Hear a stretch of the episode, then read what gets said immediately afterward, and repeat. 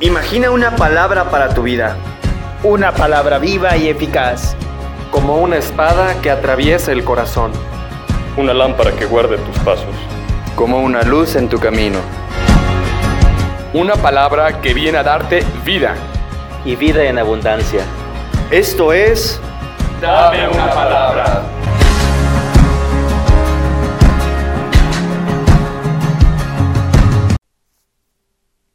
Del Evangelio según San Marcos. En aquel tiempo, Jesús se puso a enseñar otra vez junto al lago, y se reunió una muchedumbre tan grande que Jesús tuvo que subir en una barca. Ahí se sentó, mientras la gente estaba en tierra junto a la orilla. Les estuvo enseñando muchas cosas con parábolas y les decía, Escuchen, salió el sembrador a sembrar. Cuando iba sembrando, unos granos cayeron en la vereda. Vinieron los pájaros y se los comieron. Otros cayeron en terreno pedregoso, donde apenas había tierra. Como la tierra no era profunda, las plantas brotaron enseguida, pero cuando salió el sol, se quemaron y por falta de raíz se secaron. Otros granos cayeron entre espinos. Las espinas crecieron, ahogaron las plantas y no las dejaron madurar. Finalmente, los otros granos cayeron en tierra buena. Las plantas fueron brotando y creciendo y produjeron el 30, el 60 o el 100 por uno. Y añadió Jesús, el que tenga oídos para oír, que oiga. Cuando se quedaron solos, sus acompañantes y los doce le preguntaron qué quería decir la parábola. Entonces Jesús les dijo, a ustedes se les ha confiado el secreto del reino de Dios. En cambio, a los que están fuera, todo les queda oscuro. Así, por más que me miren, no verán. Por más que oigan, no entenderán, a menos que se arrepientan y sean perdonados. Y les dijo a continuación, si no entienden esta parábola, ¿cómo van a comprender todas las demás? El sembrador siembra la palabra. Los granos de la vereda son aquellos en quienes se siembra la palabra, pero cuando la acaban de escuchar, viene Satanás y se lleva la palabra sembrada en ellos.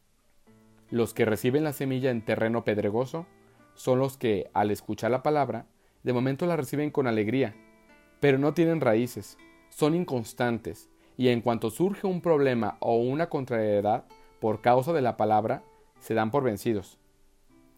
Los que reciben la semilla entre espinas son los que escuchan la palabra, pero por las preocupaciones de esta vida, la seducción de las riquezas y el deseo de todo lo demás que los invade, ahogan la palabra y la hacen estéril. Por fin, los que reciben la semilla en tierra buena son aquellos que escuchan la palabra, la aceptan y dan una cosecha, unos de 30, otros de 60 y otros de ciento por uno. Palabra del Señor. Hola, ¿qué tal? Buenos días. Soy el seminarista Rodrigo y me ha tocado compartirte una pequeña reflexión sobre esta maravillosa palabra. Se trata de la parábola del sembrador. Por sí mismo, este Evangelio ya nos dice mucho acerca de lo que trata. El mismo Jesús nos lo explica perfectamente. Se habla de un sembrador, quien siembra la palabra de Dios. El día de hoy, tú y yo podemos ser como algunos de estos lugares donde cae la semilla, y podemos resaltar cuatro tipos de lugares. El primer lugar, cuando la semilla cae a lo largo de la vereda o del camino. Pero vienen las aves y se la llevan. Aquí hay algo muy interesante y tiene que ver con el enemigo, es decir, el demonio, que muchas veces nos roba la palabra que Dios nos da, para que esa misma no pueda ayudarnos a dar frutos buenos para nuestra vida y también para la de los demás. Dice San Pedro algo muy interesante, vuestro enemigo el diablo como león rugiente ronda buscando a quien devorar. Resistirle firmes en la fe. Y aquí hablamos de un combate que tú y yo y todos los cristianos desempeñamos todos los días.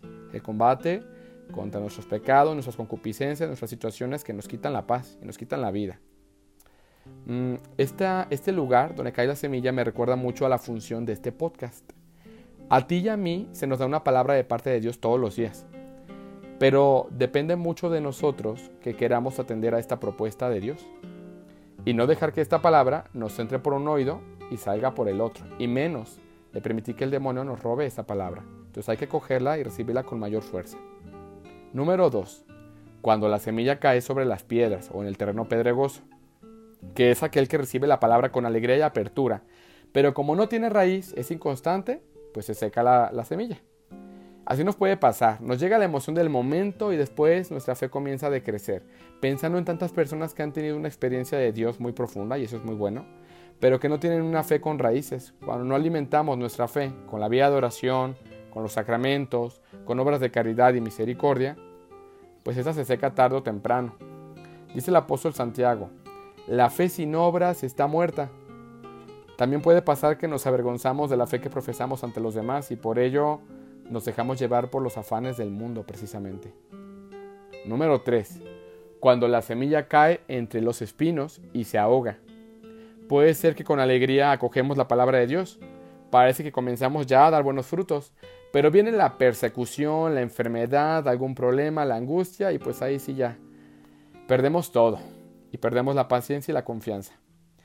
O a veces también podemos pensar, ¿no? Pues yo le pido esto a Dios, pero Dios no me lo cumple cuando yo quiero. y pues bueno, voy a ver quién me, puede, quién me puede hacer este favor, ¿no? O este milagro. A veces pensamos que Dios es como una especie de genio, ¿no? De la lámpara maravillosa. Pues me tiene que cumplir mis tres deseos y rápido. Finalmente, mm, se habla de la semilla que cae en buena tierra, que a pesar de la acechanza del mal, de la adversidad y los problemas del mundo, logra dar un buen fruto. ¿Quién eres tú el día de hoy? ¿La tierra del camino? ¿La piedra donde cae la semilla? ¿Los espinos? ¿O la buena tierra? ¿Y cuál es la buena noticia para hoy? Que en este camino no vamos solos, porque solos no podemos. Pienso que de alguna forma mm, somos cada uno de esos lugares donde ha caído la semilla del sembrador. Todos lo somos. Pero, pero hay uno, que es Jesucristo, que sí apuesta por nosotros. Y Él nos está ayudando y nos va a seguir ayudando a hacer esa buena tierra. Hoy el Señor nos invita a hacer la buena tierra, donde Jesús pueda crecer. Dios te bendice. Gloria al Padre y al Hijo y al Espíritu Santo